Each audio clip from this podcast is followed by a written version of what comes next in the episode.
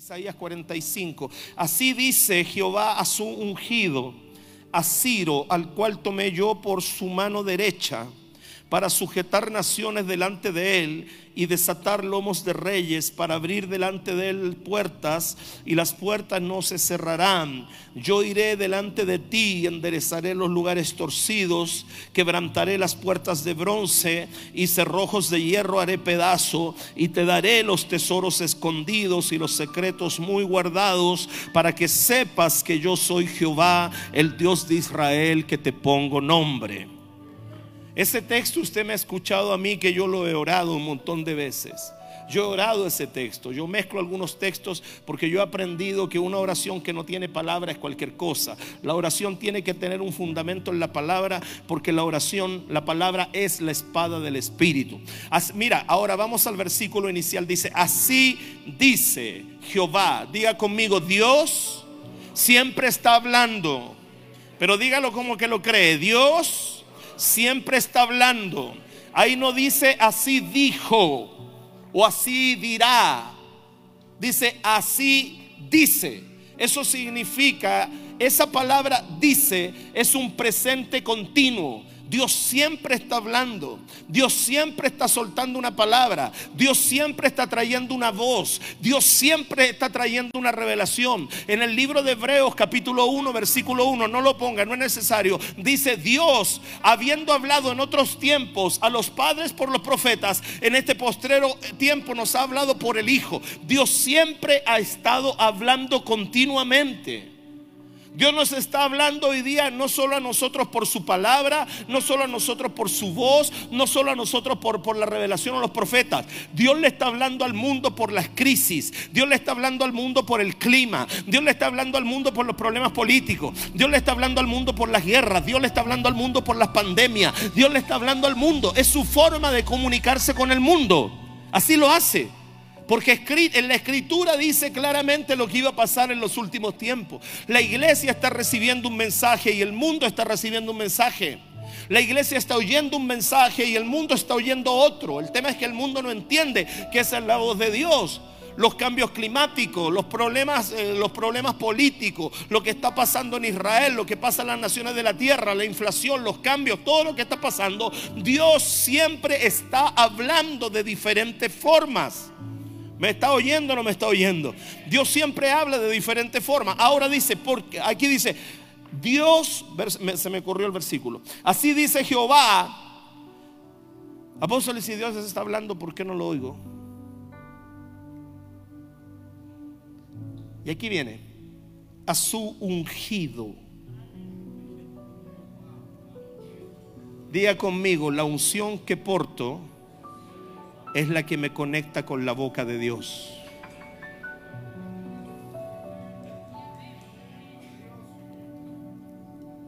Al mundo le habla de una forma, pero a nosotros nos habla en relación a la unción que portas. Muéstrame tu nivel de unción que portas y yo te diré cuántas palabras Dios te puede soltar.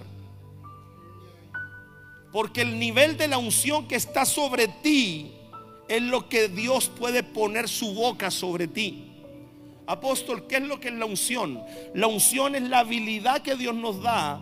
Es cuando Dios deposita su presencia en nuestra vida para poder vivir en esta tierra con habilidades sobrenaturales que solamente podemos caminar, que vienen de parte de Dios.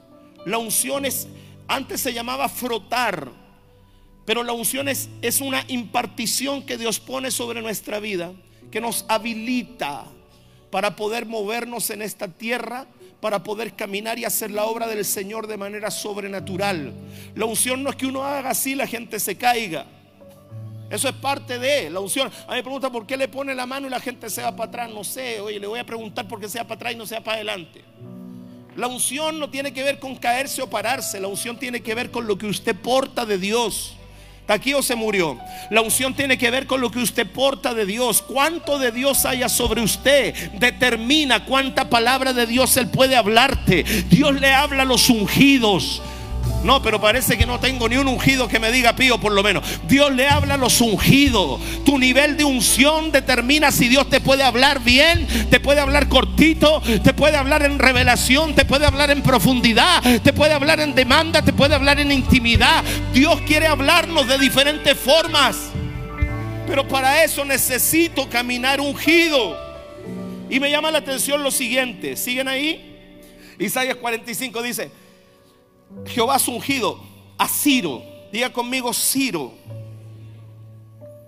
Me llama la atención el nombre Ciro. ¿Sabe lo que significa Ciro? Se va a reír. El nombre Ciro está compuesto y significa esto en el, en el hebreo. Como miserable, como desgraciado y como heredero. Mira el que está al lado y le te está hablando el Señor.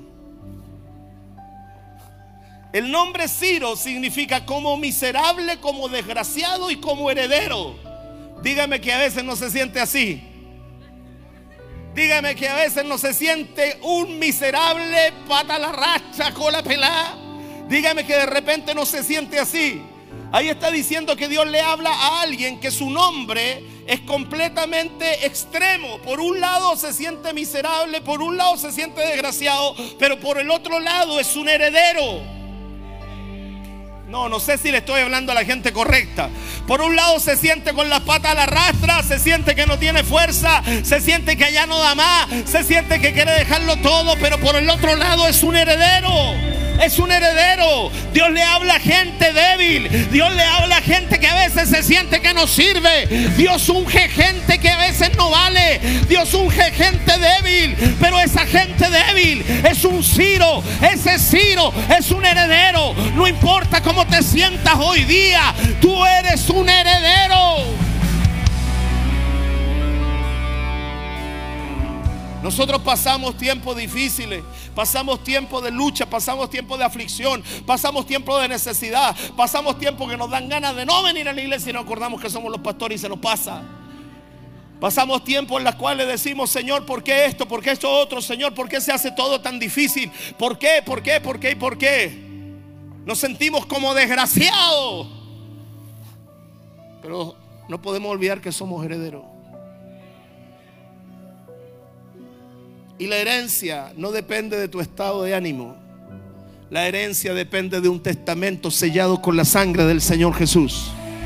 La herencia depende de un testamento sellado con la sangre del Señor Jesús. Eso significa, Ciro, entonces la unción se conecta con nosotros independiente de cómo tú te sientas en el día. Es que me siento con las patas a la rastra. La unción se conecta contigo porque tú eres un heredero. Pero mayor nivel de unción, mayor nivel de boca de Dios sobre ti, mayor nivel de revelación de Dios sobre ti, mayor nivel de intimidad de Dios sobre ti. Dios habla sobre el que porta la unción, independiente de que un día camine más como miserable que como heredero, independiente de que un día ande con las patas a la rastra más como un desgraciado que como heredero, pero eres heredero. Mira el que está al lado y dile, tenés cara de, heredero. Dile. ¿Ok? Ahora, esa unción manifiesta sobre su vida y sobre la mía nos hace herederos. Mira lo que dice la escritura. Has ungido al cual tomé yo por su mano derecha. Mira al que está al lado y dile, Dios te tomó y no te va a soltar. Pero dígaselo así como dígale, aunque le toque la suegra. suegrita, ¿cómo está mi suegrita? Dios te tomó y no te va a soltar. Dios te tomó, pero me está oyendo. Dios se tomó y no te va a soltar. No dice, Él me tomó a mí, dice, yo lo tomé a Él. La palabra de Dios dice, no me escogisteis vosotros a mí, sino que yo los escogí a ustedes. Yo los escogí cuando estaban muertos en sus delitos y en sus pecados, apartados y enemigos. Él nos escogió, Él nos tomó, Él nos levantó, Él nos rescató del hoyo, Él sacó nuestra vida del lodo, Él nos sacó de la depresión, de la droga, del alcoholismo, del adulterio. Él nos sacó, Él nos Él es todopoderoso. Él nos escogió a nosotros. Bendito sea el nombre del Señor. Dice al cual tomé yo de su mano derecha. Yo tengo una yo tengo una enseñanza que se llama la mano derecha. Muy completa, pero solo voy a tocar un versículo. Génesis 48, 14. Génesis 48, 14. Dice así. Entonces Israel extendió su mano derecha y la puso sobre la cabeza de Efraín, que era el menor, y su mano izquierda sobre la cabeza de Manasés, colocando así sus manos adrede, aunque Manasés era el primogénito. ¿Qué es lo que hizo él? José viene y le presenta a sus dos hijos. Le presenta a Manasés y a Efraín y se los presenta a la derecha de las manos de Jacob, le presenta a Manasés. Y a la izquierda de las manos de Jacob le presenta a Efraín. Manasés era el primogénito. El primogénito llevaba doble porción. El primogénito llevaba derechos de, derechos de nacimiento. El primogénito, la cabeza, la fuerza del vigor, llevaba derechos de nacimiento.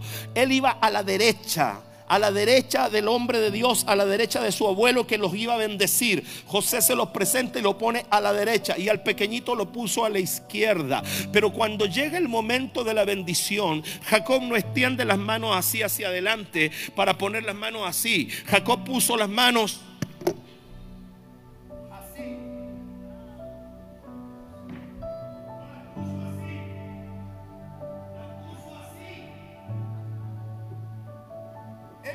las manos como tenían que ser puestas. Él cambió los destinos.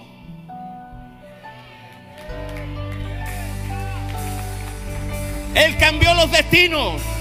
Yo te quiero decir que cuando Dios te toma de la mano derecha, va a cruzar tu destino y lo va a cambiar cruzar lo que tenía que venir y te lo va a dar a ti. Hay otro esperando, pero Dios va a cruzar la mano y lo que era para otro lo va a traer para ti. Lo que por herencia le tocaba a otro, Dios lo va a cruzar y lo va a traer sobre ti y lo va a hacer adrede. Lo va a hacer adrede. Ahí dice. Lo va a hacer adrede. Él era el menor y él cruzó las manos. Versículo siguiente, verso 15. Y bendijo José a Dios cuya presencia anduvieron mis padres, los bendiga. Él le cruza las manos. Dios no tiene ningún problema de cruzar bendición sobre ti. Hay gente que cree que va a recibir y cuando están delante de Dios, Dios toca el del otro lado. Es que me, corresponde por derecho de nacimiento. Yo soy el primogénito. Y Dios dice, no, yo quiero cruzar la bendición para allá. Hay gente que está esperando que Dios haga algo con ellos y no lo están esperando correctamente. Y Dios está cruzando esa bendición hacia ti. ¿Sabes por qué? Porque Dios, cuando te agarra por la mano derecha, Él te posiciona en lugares donde tú nunca vas a poder entrar por ti mismo. Uno, dos, tres, cuatro. Él te posiciona en lugares donde tú nunca vas a poder entrar por ti mismo. El otro día iba, con uno, iba por el pasillo y se me acerca una, una persona con sus hijitos y yo le siembro una ofrenda. Y le digo, cómprale algo a los niños. Y le dije, cada vez que yo pongo una semilla, conecto a alguien con, mi economía y con una puerta nueva abierta. Y ayer me dicen que esa persona que se le pasó la ofrenda, el Señor le abrió la puerta, el Señor le dio un trabajo y el Señor más encima le contrata. Y le dan un trabajo por un buen sueldo y contratado. ¿Qué hizo el Señor? Le cruzó la mano. Alguien responda. Tú estás a punto de que el Señor cruce la mano. Estás a punto de que el Señor cruce sus manos sobre ti. Ponga sus manos. Porque cuando Él cruza la mano es el momento en el cual Dios hace por ti algo que tú jamás podrías lograr por tu propia fuerza. Él cruza la mano. ¿Me está siguiendo? Versículo 20. El ángel de Jehová, versículo 20. Y los bendijo aquel día diciendo, en ti bendeciré Israel, diciendo, hágate Dios como Efraín y como Manasés. Y puso a Efraín antes de Manasés. Ese acceso lo va a hacer Dios contigo. Hay otros que presentaron el currículum antes, pero Dios va a cruzar la mano sobre ti. Uno, dos, tres. Hay otros que, que, llegaron antes, pero Dios va a cruzar la mano sobre ti.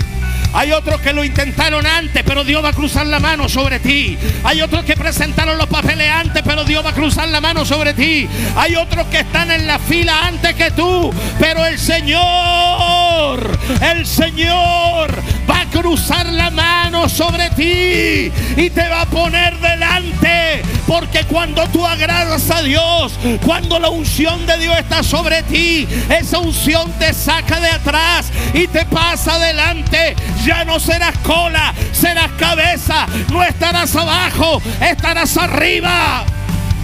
Grite amén. El Señor cruza la mano. ¿Por qué Jacob hizo eso? ¿Me está siguiendo? ¿Por qué Jacob hizo eso? Porque era lo que él cargaba era lo que él cargaba. Desde el vientre de su madre, él salió arrebatando. Jacob y Esaú eran hermanos. Y Esaú salió primero y asomó la manito, le pusieron una, tirita. Y de ahí viene Jacob y ese salió, me, cambié de pasaje, ese otro, ese, es, es Fares, Fares y su hermano, me cambié de pasaje, perdón, eso está en el libro, en el libro de Génesis, capítulo 48, si no me equivoco. Este me está mirando así. Desde el vientre estaba peleando con su hermano. Y cuando viene la voz profética le dice, dos naciones hay en tu vientre. Porque los hombres paren hombres, pero Dios pare naciones. Los hombres parimos hombres, pero Dios pare naciones. Cuando tus hijos nacieron en Cristo, si tú estabas en Cristo, tú no estabas pariendo un ser humano, tú estabas pariendo una nación, porque Dios, Dios hace parir naciones. Y cuando estaban adentro del vientre estaban peleando y uno sale primero y el otro lo agarra, lo tira para adentro, lo agarra y le quita. Ese salió peleando desde el vientre. Él arrebató la primogenitura. Salió agarrado del calcañar. Después la quita por un plato de lenteja. Hizo un buen, muy buen negocio. Porque lo que tú menosprecias para otro significa su herencia. ¿Sabe lo que pasó con ese primogénito? Ese primogénito dice, ¿para qué me sirve a mí la primogenitura? Fue lo que le dijo Esaú. Yo estoy cansado. ¿Para qué me sirve a mí la primogenitura? Ponme atención. No dejes que el cansancio te haga soltar tu herencia. No dejes que el cansancio te haga soltar tu primogenitura. No dejes que el cansancio te haga soltar la herencia. Él le dijo, pero yo estoy cansado. ¿De qué me sirve la primogenitura? En ese momento Jacob agarró terreno y viene y entra y el destino se cruzó. Y lo que era para Esaú vino a ser para Jacob. No sueltes. Él eh, comenzó peleando y salió haciendo negocio y él peleó con todo para poder llegar a lograr lo que logró en su vida.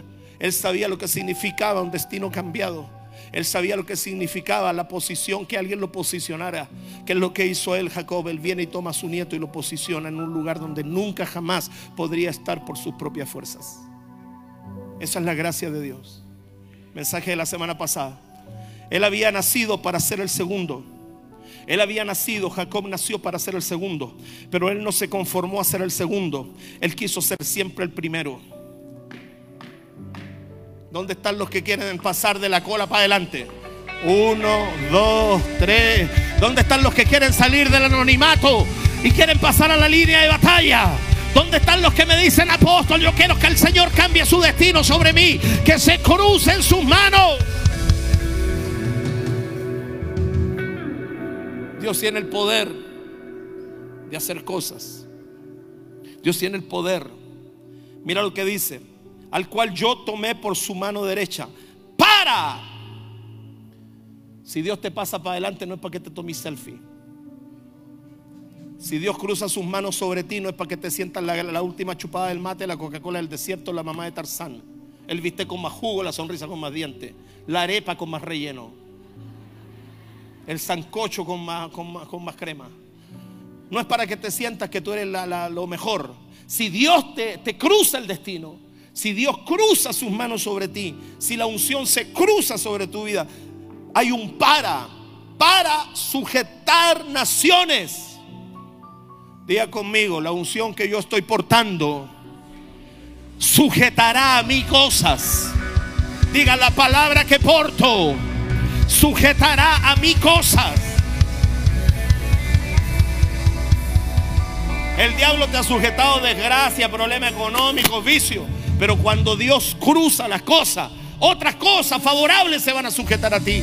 Pero tienes que entender que esa, esa unción es para que Dios haga algo. Esa unción es para que puedas sujetar cosas a ti. La palabra sujetar naciones en otra, en otra versión se dice amontonar pueblos. ¿Y sabes en qué se resume eso? Multiplicación. Multiplicación. Cuando esa unción viene sobre ti, multiplicación asegurada. Gracias. Cuando esa unción viene sobre ti, multiplicación asegurada. Cuando la unción se te cruza y Dios te agarra de la mano derecha y te cambia el destino, la multiplicación se asegura. Se asegura la multiplicación de tu vida espiritual, la multiplicación de tu semilla, de todo lo que pongas mano se multiplica.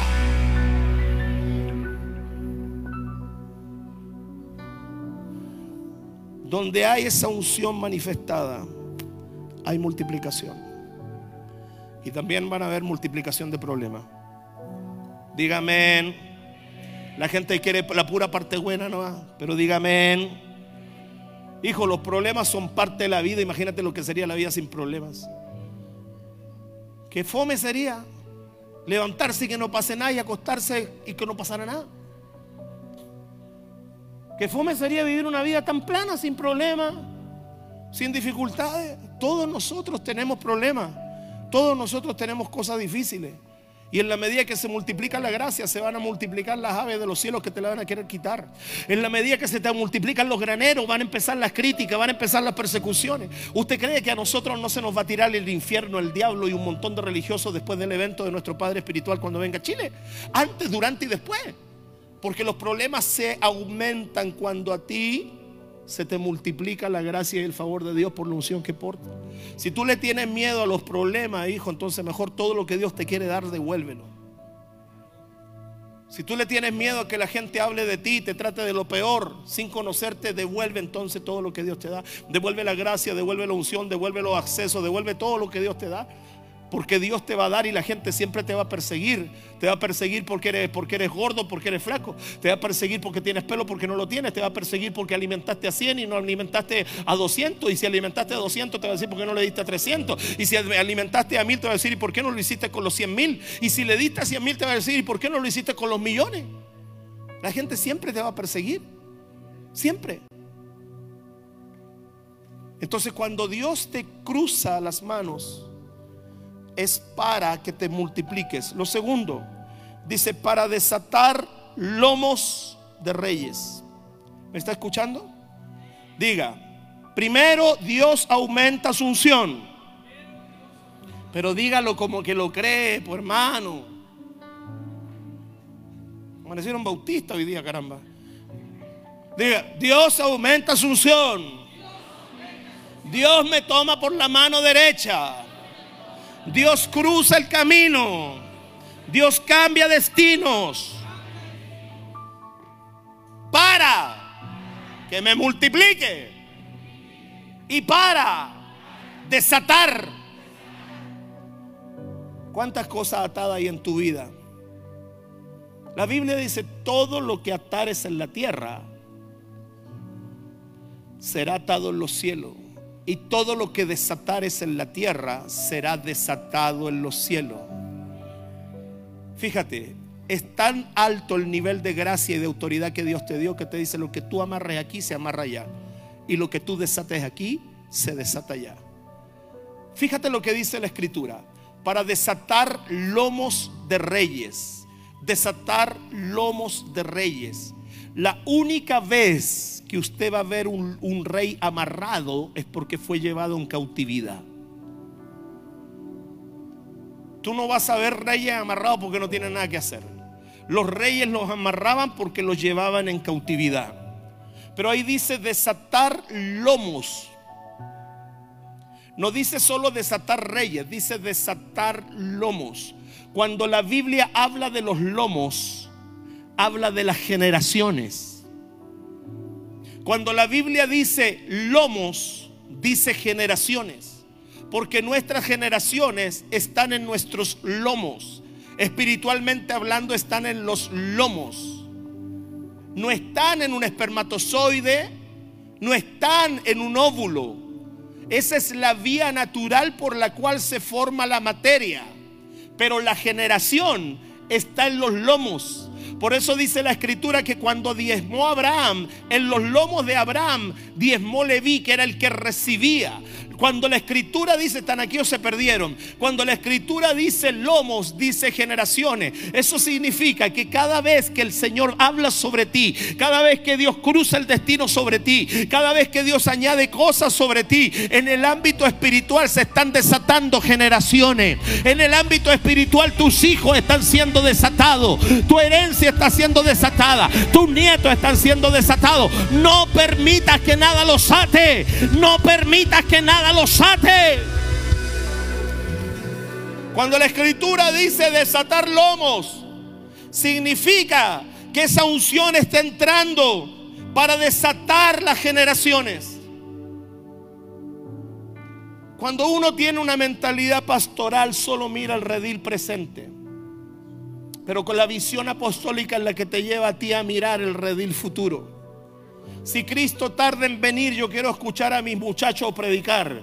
Y quiero escuchar a los adolescentes predicar. Y quiero escuchar a mis nietos predicar. Y si Cristo tarda en venir, yo quiero ver la generación que, que viene desatada, desatando, desatada, desatando.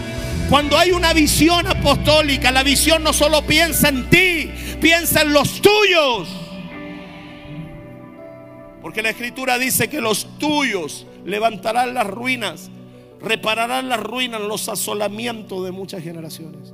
Y quiero decirle a todos los que están aquí, hijos e hijas, que me escuchan, que me oyen, a los matrimonios jóvenes, a los que se van a casar el día de mañana, no pienses en no tener hijos, porque estás yendo contra la voluntad de Dios.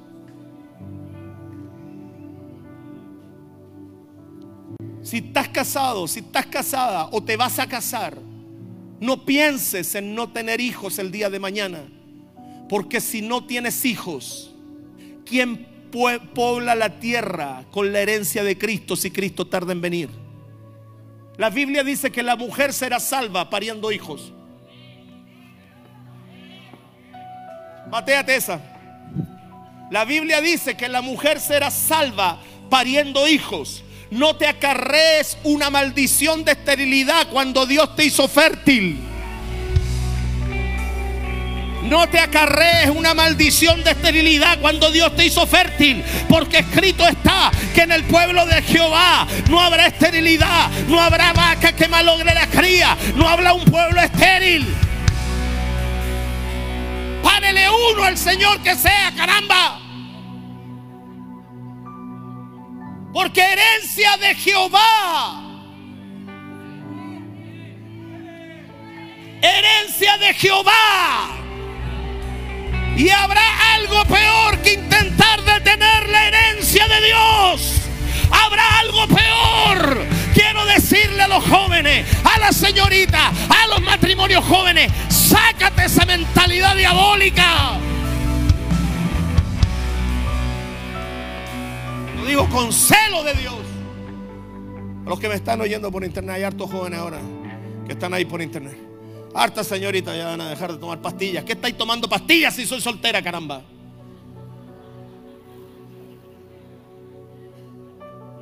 Harta señorita que se van a ir a sacar el tratamiento. ¿Y qué estáis con tratamiento si yo soy soltera? Ella trata y yo miento. Tratamiento. Él trata y yo miento. Te reíste, ¿no? Escúchame. No sé por qué estoy metido en este punto.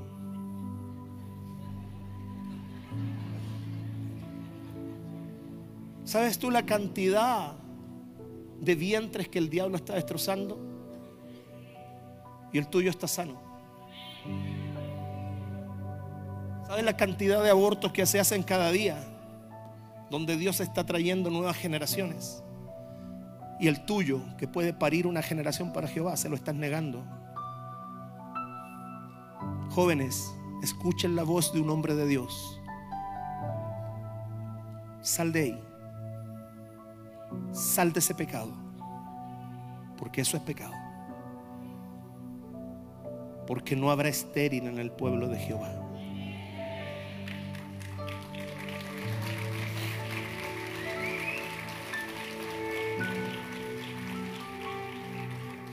Aleluya. Siento la presencia de Dios en esto que estoy hablando, de verdad. Siento la presencia de Dios en esto que estoy. En la antigüedad la esterilidad era una vergüenza. En la, antigüedad bíblica ser estéril o no poder hijo era un dolor, era una vergüenza. Muéstrame una sola mujer estéril que haya permanecido así en la escritura y yo le doy autoridad a todos los matrimonios jóvenes a los que se van a casar para que no tengan hijos. No hay ningún caso bíblico en el cual una mujer estéril haya quedado estéril. ¿Por qué? ¿Quieres escucharlo? Porque Dios envió palabra a Abraham, pero el diablo le dejó estéril a Sara. No mató a Abraham, dejó estéril a Sara.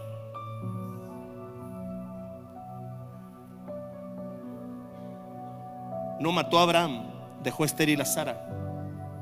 El diablo envió y le abre el vientre a Sara y Sara parió su hijo y ella pare a Isaac. Pero la promesa todavía no llegaba a cumplimiento y viene el diablo y no mata a Isaac, le deja estéril a Rebeca. Y viene Isaac y ora por Rebeca y se le abre el vientre a Rebeca. Y después había que parir las tribus y viene y pare a Jacob. Y Jacob tenía a su esposa estéril. Después viene el linaje profético. Y Ana, la mujer del Cana, era estéril. Si no había profeta, quien anunciaba la venida? Me aplaudo solo. Si no había profeta, ¿quién anunciaba la venida? ¿Quién la anunciaba? No venía. Dios le abrió el vientre a, Ana para que vinieran los, los, profetas. Y después en el, en el Nuevo Testamento, el diablo otra vez hizo la suya y dejó estéril a Elizabeth, que no podía tener hijo. Y el hombre, que era un sacerdote de Dios, toda la vida oró para ser padre. Porque cuando el ángel se aparece, le, dije, le dice, el Señor ha oído tu oración, tu mujer va a parir. Eso significa que toda la vida él oró para ser padre. Si no se abre el vientre de Elizabeth, no viene Juan el Bautista. Si no viene Juan el Bautista, ¿quién anuncia el camino del Señor? Porque Juan el Bautista fue el que le abrió camino al Señor. Déjate de mirar con tanto egoísmo y comienza a mirar el propósito de Dios. El propósito de Dios se llama multiplicación, multiplicación, multiplicación, multiplicación, multiplicación. Porque de qué te sirve ganar este mundo si no dejas una semilla que herede. ¿Qué es lo que ha hecho? El, ¿Por qué el Señor me tiró para allá hoy? ¿Qué es lo que ha hecho el anticristo? Que se casen hombres con hombres para que disfruten pero no reproduzcan. Mujeres con mujeres para que disfruten pero no reproduzcan. Saquémosle las la, la semillas a las frutas. ¿Para qué? Para que ninguna semilla te estorbe las pepas y tú te comas una sandía que no tiene pepa. No tiene ni una sola semilla. Te la comiste y se fue al baño. Y se terminó. No queda nada para sembrar. Ese no es el diseño de Dios. El diseño de Dios es siembra y cosecha. Multiplícate. Recibe la unción. Recibe la unción. Crece, multiplícate, ensancha. Cuida tu generación. Desata los lomos. Desata los lomos desata los lomos de los jóvenes, de las señoritas, de los matrimonios jóvenes. Quítate esa idea del diablo del infierno. Abre el vientre, abre el vientre, abre, abre los lomos de los reyes. Deben ser desatados.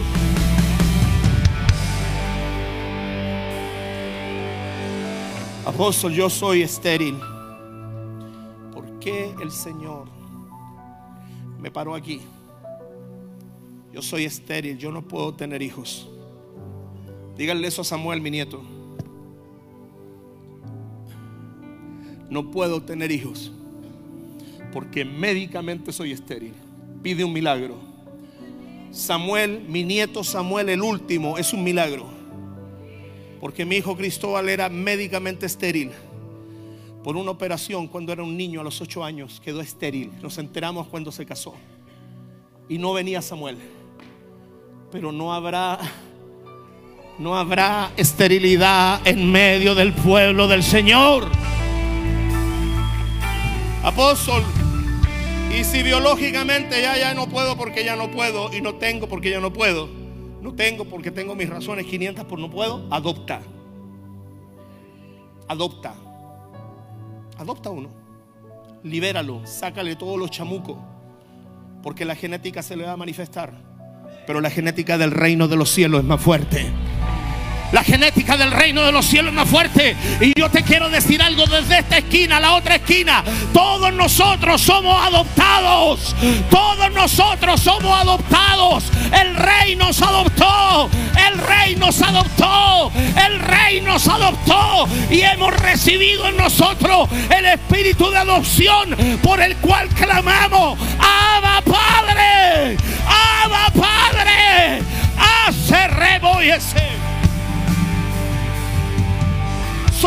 Tan hijos como es. Tan hijos como es Jesús de Dios por naturaleza, como nosotros lo somos por adopción y herencia. La Biblia dice de Jesús que él llevaría muchos hijos a la gloria. Si tienes tantas ganas de adoptar un gato, anda a adoptar un hijo.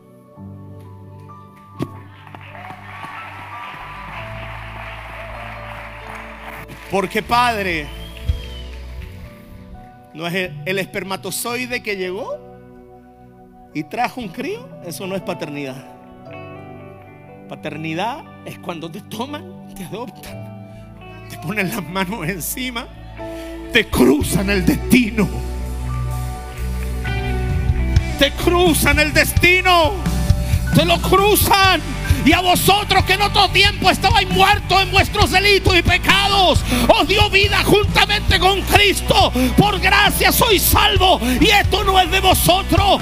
Esto es don de Dios para que nadie se jacte en tu presencia. Hoy día oye la voz de Dios. Desata lomos de reyes. Desata lomos de príncipes. Desata las generaciones que vienen. Desátala. Desarrebo shatamán de reba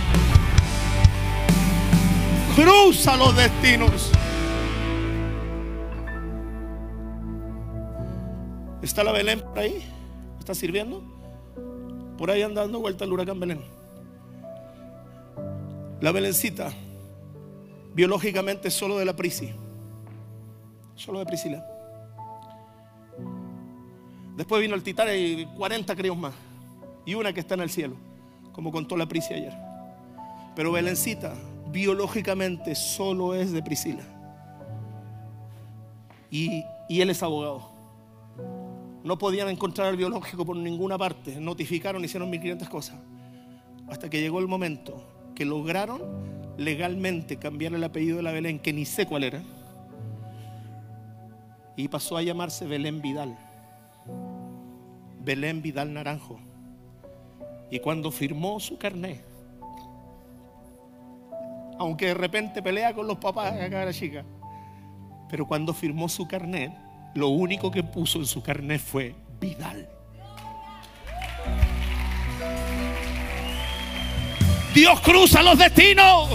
Y yo vengo para decirte, no importa si te abandonaron, no importa de dónde vengas, no importa, Dios está a la puerta de cruzar su destino contigo. Él quiere cruzar sus manos, Él quiere desatar lomos de reyes, Él quiere poner su unción sobre ti, Él quiere abrir tu vientre, Él quiere que su generación avance.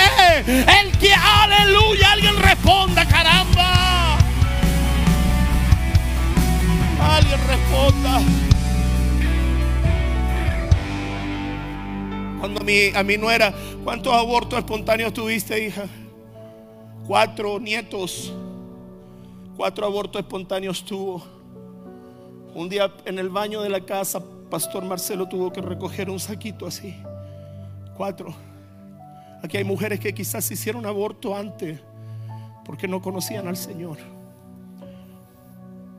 No sé por qué yo le estoy diciendo a esta generación, chiquillos jóvenes, Jóvenes, guárdense para el Señor. Guarda tu, útero para Dios. Hay una mujer que se fue a hacer un aborto a otro país porque era legal. Y se lo fue a hacer y se murió en ese otro país. Se murió. Hay mujeres que se han hecho aborto y le han sacado todo y nunca más pueden volver a tener un bebé. Es que no tengo plata. Tus padres tampoco la tenían cuando tú llegaste. Es que no tengo casa. ¿Qué importa? La casa no es lo importante de qué sirve una casa si no hay hijos. ¿De qué sirve? Yo miro a mis nietos cada vez y les digo, eres feliz, eres feliz, eres feliz, eres feliz. Mejor lo poco del justo que la riqueza de muchos pecadores. El dolor más grande de Abraham no era no tener, era quién me va a heredar. El dolor más grande de Abraham no era no tener porque él tenía, era quién me va a heredar. ¿Quién me va a heredar? ¿Quién me va a heredar? Si yo lo tengo todo, pero ¿quién me hereda? Y viene y dice, tengo un siervo que es mi mano derecha, pero yo no quiero que él me herede. ¿Quién me va a heredar? ¿Quién va a llevar adelante mi herencia? Hoy día le estoy hablando no solo a los que están aquí, padres, adultos y abuelos. Les estoy hablando a una generación joven que me está oyendo aquí, que me está oyendo por la internet y que me va a oír después en Spotify, en YouTube, para desatar lomos de reyes. Nunca verás el lomo de un siervo atado, pero sí el lomo de un rey atado. Y el único rey que se entregó voluntariamente para fuera ser atado fue nuestro Señor Jesús. Que dice que la noche que lo fueron a entregar, Él se dejó atar. Dice que el primero les habla y todos caen de espalda y después les tira los brazos y se deja atar y se lo llevan atado. Mira, mira en tu corazón a Dios. Entiende que Cristo puede venir mañana o en 100 años más a mí me queda menos vida por vivir que la que ya he vivido. Quizás a ti también te queda menos vida por vivir que la que ya has vivido. ¿Quién llevará adelante el arca de Dios?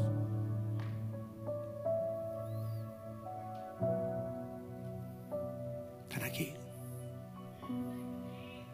Para desatar, empiezo a cerrar. El tema no era eso, pero Dios me pegó ahí. Dios, Dios me pegó ahí. ¿Por qué te pusiste 40 tratamientos y, no te, y, y quedaste embarazada de 5? Porque cuando Dios quiere cruzar el destino, lo cruza. ¿Mm? Pastora Claudia, no. Only one. Matthew here. Pero ¿qué hubiese sido de esta casa sin él? ¿Qué hubiese sido de esta casa sin Mateo? La pastora Claudia entraba llorando con Mateo a las reuniones cuando era chico, porque era pero del terror, Mateo. Tú lo veis con carita, yo no fui, pero era del terror, llegaba del terror. Pero que hubiese sido de, de la vida de Claudia y de esta casa sin Mateo. Uno que ya está caminando y corriendo a la velocidad del pastor Marcelo. No te cierres a que el día de mañana nazcan los Josué que necesita esta generación de Moisés. Y si tienes hijos, críalos en el temor de Jehová. Aleluya. Gracias. Siento a Dios de verdad. Siento a Dios. Para desatar lomos de reyes. Para abrir puertas. ¿Por qué Dios quiere que se desaten los lomos de los reyes? Para abrir puertas. Y las puertas no se cerrarán. Me acuerdo cuando Basti, a ti fue la que te dije, ¿qué más te puedo decir que ya no te hayas dicho? ¿O fue a la pastora Katy o a las dos les dije lo mismo? Ella me contó qué edad tenías. Tenía 18 años y me contó que estaba embarazada. ¿Hoy día tienes? 41. Para que ustedes se hagan la, cuenta de los años que tiene, ¿no? A mi lado. 18 años me dice que estaba embarazada y yo la quedo mirando, no me acuerdo si estaba contigo, amor. Y le digo, ¿qué te puedo decir que tú ya no te hayas dicho? Es que mis padres se van a enojar. Sí, nos enojamos. Los padres se enojan. Pero después todo el enojo se transforma en gozo. ¿Qué te puedo decir? ¿Qué, le, qué te puedo decir? ¿Se le acabó la vida? No, hoy día es una pastora de Jesús. Y también le llegó un titán, tiene como 20. Diga conmigo, cada vez, cada vez que alguien nace, se desatan lomos, se abren puertas.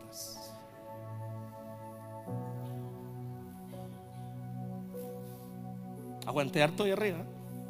Esa es la parte buena de la tarima esa. Para abrir puertas rápido. Y las puertas no se cerrarán. Para abrir puertas. Y las puertas no se cerrarán. Cuando Dios te cruza las manos, las puertas se abren y no se cierran. La palabra de Dios dice en el libro de Apocalipsis, he puesto delante de ti una puerta abierta, la cual nadie puede cerrar. La palabra de Dios dice, se me ha abierto puerta efectiva y eficaz y muchos son los, los, los opositores, porque siempre que se te abre una puerta va a haber oposición. Pero Dios va delante de ti, estoy terminando. Amén porque estoy terminando, amén porque Dios va delante de mí. El que mete el amén cuando no va. Este es el que mete el amén al revés. Libro de Jeremías capítulo 20 versículo 11. Comienza a apagarme la luz. Mas Jehová está conmigo como poderoso gigante. Por tanto, los que me persiguen tropezarán, no prevalecerán serán avergonzados en gran manera porque no prosperarán. Tendrán perpetua confusión que jamás será olvidada. De memoria.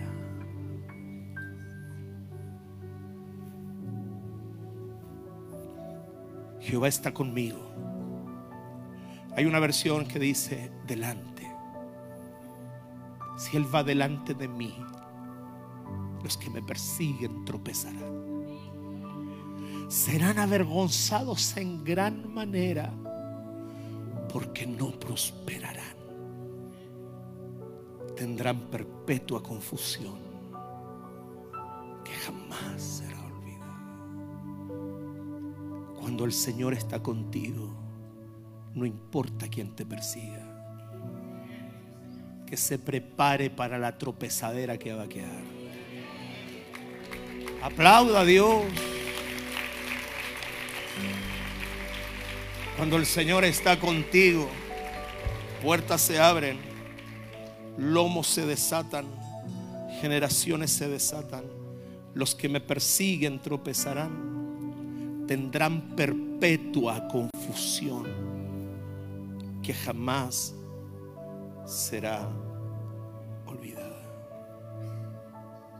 La presencia de Dios está aquí. Cierra tus ojos, por favor.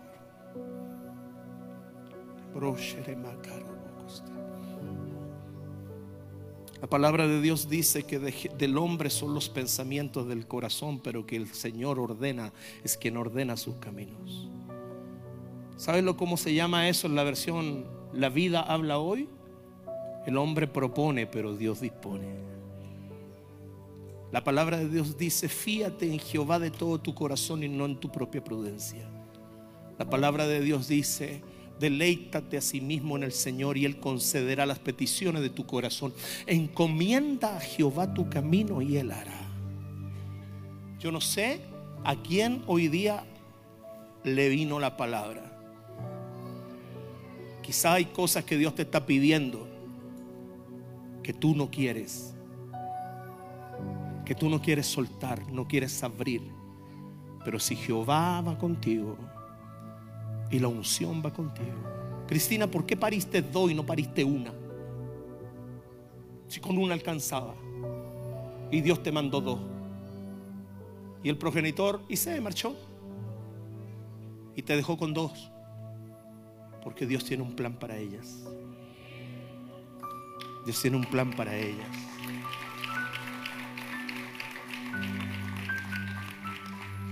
Y tú eres un mapa para tus generaciones por donde ellas no deben caminar. Tu tarea como madre es mostrarles el mapa por donde tú anduviste diciéndole por aquí no entres. Por eso Dios te mandó dos que están contigo van a crecer en su presencia. Y Dios te va a enviar el hombre que te va a amar a ti y va a ser el padre de ellas. Permanece fiel a Dios y vas a ver a Dios haciéndolo sobre tu vida, hija. ¿O no? Ponte de pie. Ponte de pie. Mi hija Jenny aquí. ¿Cuál es el biológico? El que no es biológico. Este. Este, Aloncito. Este es el Alonso. Ven para acá. Véngalo para acá. Ven para acá. Miren a este crío que está aquí.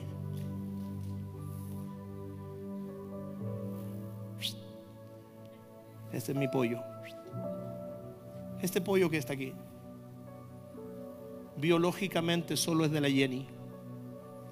Pero Dios quiso que viniera. ¿Sí? Y Dios quiso que viniera. Biológicamente solo es de Jenny. Y Dios quería que él viniera. Y lo mandó por donde él quiso. Pero Dios le dio un papá. Y le dio hermanito. Y este es uno de los muchachitos más sensibles a la presencia de Dios que yo tengo aquí adora a Dios, busca a Dios, ama a Dios, tiene visiones. Desde niño lo observado. Cree por sus milagros. ¿Cuántos años tienes, hijo? Diez. Y yo puedo dar testimonio que él es un niño sano, es un niño feliz en su corazón. Francisco y Jenny tienen una linda relación, un lindo matrimonio. Si Dios quería traerlo, ¿Quién era ella para impedirlo?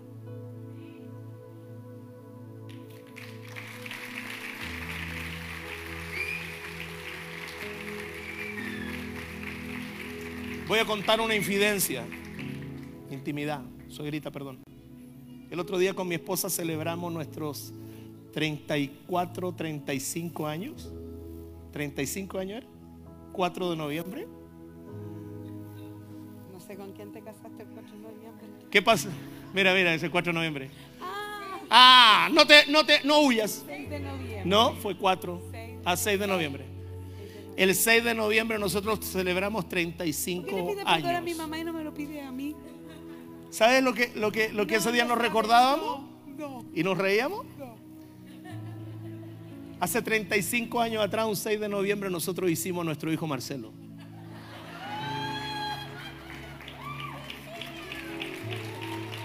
Escúchame, No escúchame. es verdad, papi, no es verdad. Yo estaba de santo el 4 y el 5 fue una fiesta, ya tú sabes. Pero escúchame, ponme atención. Eso fue en 1988. Solamente No es cierto. estuvimos una noche juntos.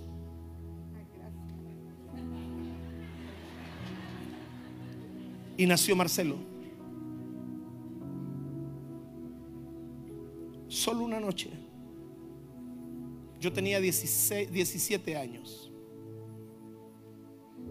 Y todo lo que usted puede decir de mí lo era. Pero ese día, Dios quiso que en su vientre se pusiera la unión de una nueva vida llamada Pastor Marcelo Cruchaga.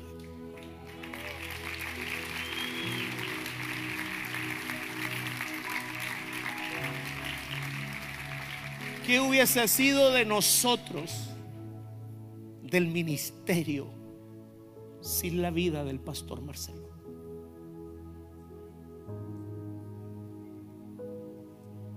En mi madurez me acuerdo que yo demandé a mi suegra. ¿Se acuerda suegrita cuando la demandé? Denle un, un conforcito. pues. Yo me subí mal al carro y escuché que quería un aborto y toda la cuestión y yo me puse a pelear y la mandé al juzgado. Suegra, perdóneme, abráceme, suegra. La perdono, suegra. la per- ¿Y sabéis la tontería que hice cuando tenía 17 años y medio quizás? Demandé a mis suegros, los mandé al tribunal de la familia porque yo me sentía el héroe y tuvieron que ir los viejos para allá, ¿se acuerdan, suegro? No? Me merecía el escopetazo, suegro. Y los demando y van para el tribunal de la familia y terrible cuática. Y me acuerdo la encontré en la playa, nuestro amor vencerá. Pero había un propósito. Después cuando nos casamos y, y se embarazó de la Meli, mentalidad de, niño, de, inmaduro, creíamos que estábamos haciendo algo malo. Que era malo. Uy, vamos a tener otro bebé. Ay, pero estamos casados. Dios quería que nacieran mis hijos. Nació Cristóbal, mi hijo. De otro vientre, pero es nuestro hijo. ¿Quién puede impedir los propósitos cuando Dios dice, yo voy delante de, tu, de ti desatando lomos de reyes?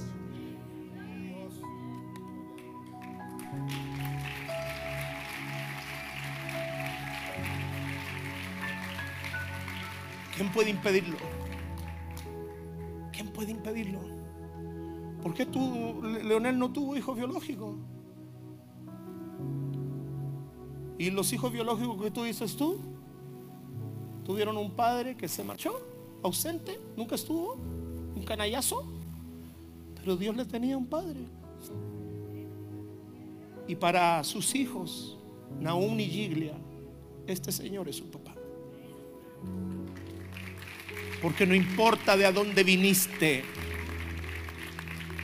no importa el vientre, no importa el espermatozoide. Si Dios te trajo y los trajo y los va a traer, es porque Dios tiene un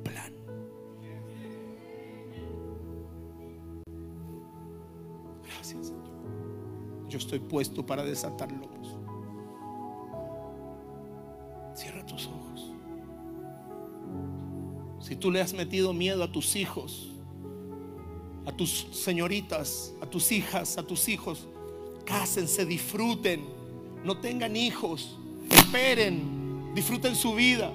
Si le has metido esas ideas en la mente a tus niños, quiero dejarte, de- quiero decirte que le estás metiendo una idea que no proviene de Dios.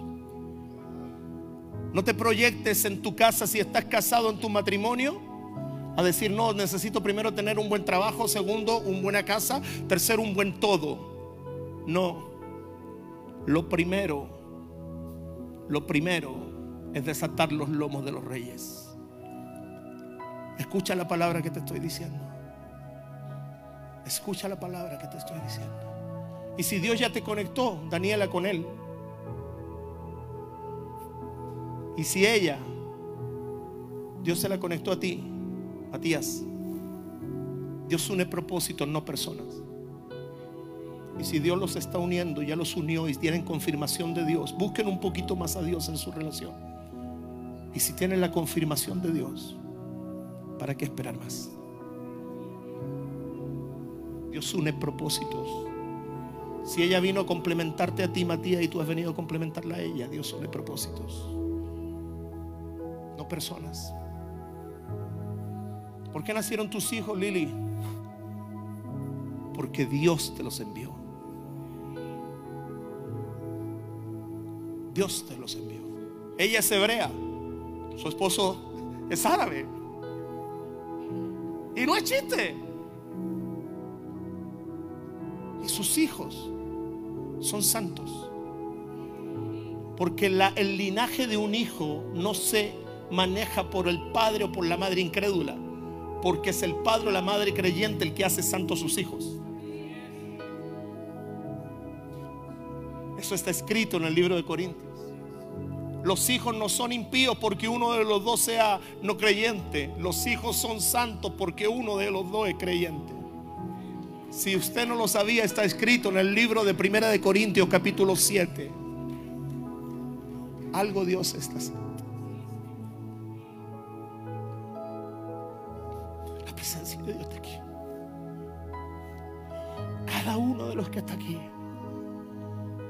Sido puesto para desatar lomos de reyes. Yo espero que Dios nos dé vida y salud a mi esposa y a mí para que podamos ver nuestros bisnietos. Mis suegros ya vieron sus bisnietos y tataranietos.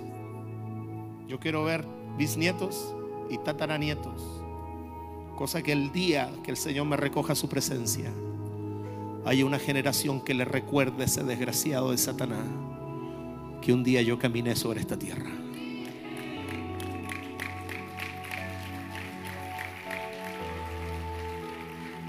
Levanta las manos, algo está pasando. La presencia de Dios.